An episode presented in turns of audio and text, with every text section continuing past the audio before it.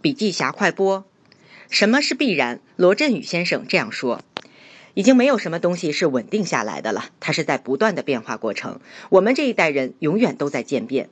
未来一个人就像微信号，除了一堆协作关系和一个可以收钱付钱的账号，剩下的什么都不需要。我们和事物之间的动态关系是使用，它的反面是占有。在信息大量流动的过程当中呢，实际上值钱的不再是信息，而是对信息的一系列的加工。什么是无法复制的？包括及时性、个性化、可靠性、实体化、可检索等等。当所有商品的费用都在向零靠近的时候，唯一一件还在增加费用支出的事情，就是人类无法被复制或储存的体验。别光以为是信息呀，能力也可以分享，钱一样可以分享。理想状态下，公司应该从自己的消费者那里融资。